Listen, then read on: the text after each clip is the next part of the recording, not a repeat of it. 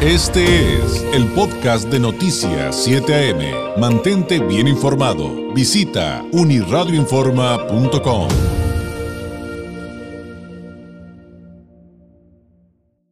El tema del fentanilo es un tema que está preocupando bastante en el tema de las adicciones. Cada vez hay mayor consumo este, y la mezcla con, con otro tipo de drogas, con otro tipo de psicotrópicos, al grado que eh, la ONU ha emitido una alerta, un llamado de alerta para atender la situación y evitar eh, la muerte a tiempo de personas por el consumo del fentanilo. Esta mañana quiero agradecer al doctor Aldo eh, Domenico Nani Arias, espero haberlo pronunciado bien, doctor. Este, él es médico psiquiatra con alta especialidad en manejo de salud mental y adicciones.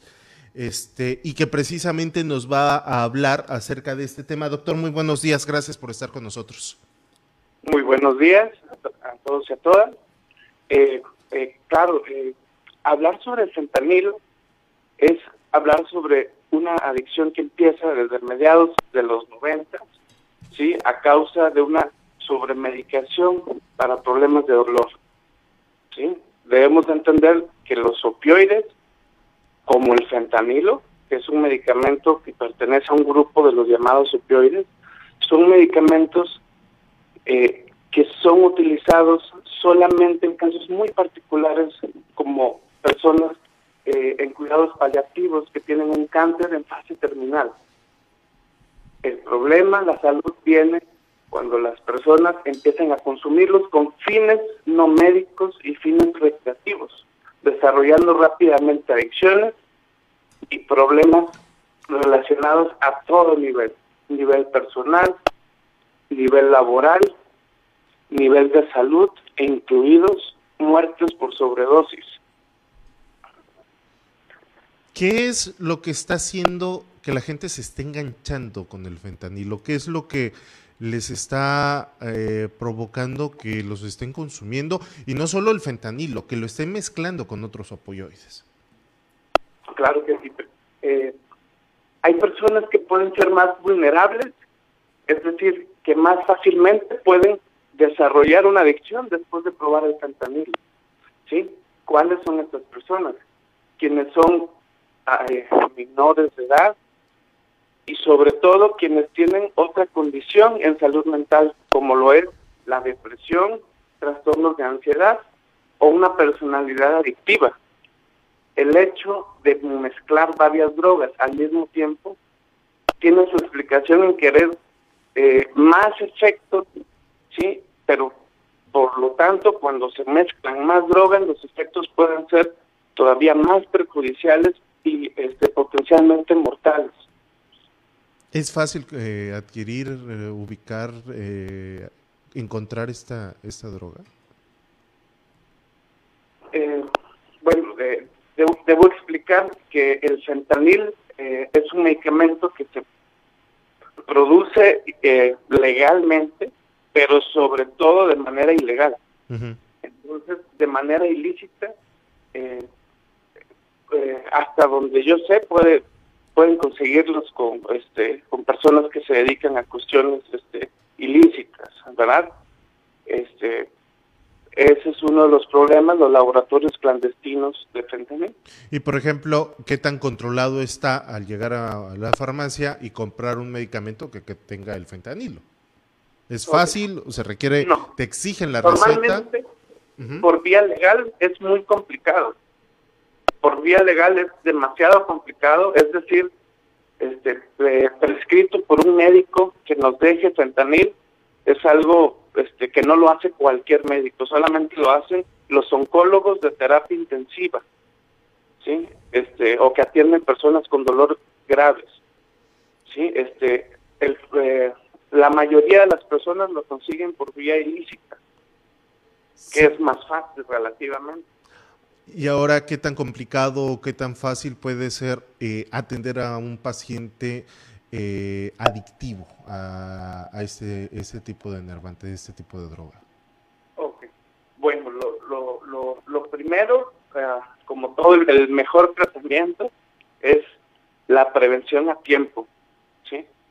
Eh, si alguien conoce a personas que están teniendo, a lo mejor no fentanil, pero consumo de otras sustancias, este, mientras tiene un cuadro, por ejemplo, de depresión, baja autoestima, relaciones eh, tóxicas, ese es el momento para eh, evitar que avance la adicción, ¿no? Muchas veces quienes tienen un problema con el fentanilo empiezan con opioides, ¿sí? Que recordemos que el fentanilo es un opioide, una sustancia hecha para el dolor, ¿sí? Que causa unas sensaciones de placer muy intensas que por ello se vuelven adictivas, ¿sí? Entonces, cuando conocemos a alguien que empieza a experimentar con opioides, aunque sean más leves, como por ejemplo tramadol, ¿sí? Grupenorfina, eh, en ese momento tenemos que acercarnos a un centro de eh, atención especializado en salud mental y adicciones eh, para empezar un tratamiento de acuerdo a la fase que esté. De forma general, el tratamiento a los opioides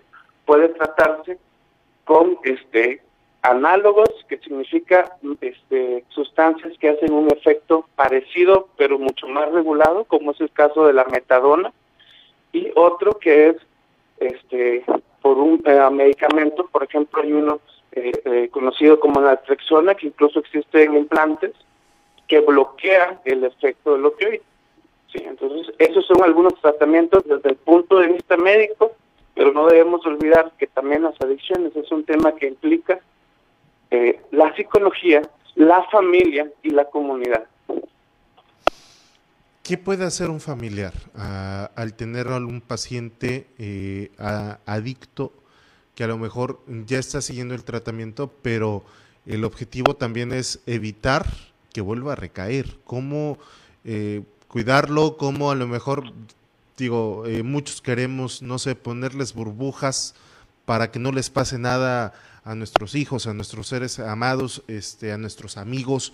este, para que no vuelvan a caer en esa situación, porque muchas veces se convierte en un problema que por más que trate uno de ayudar, es difícil, no sé si imposible, poderlo sacar de esta situación.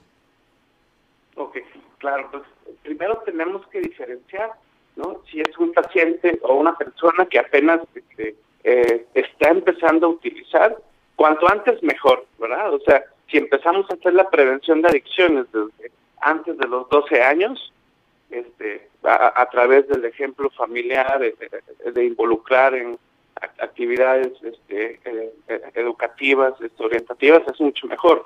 Pero cuando ya hay alguien que ya ha caído en las elecciones, va y viene, el tema eh, es importante saber que es algo a tratarse con profesionales y que si bien los 12 pasos ayudan este, muchísimo, ¿sí? Nosotros los, este, médicos, psiquiatras, no estamos peleados con los 12 pasos ni comunidades terapéuticas, deberíamos ser equipo.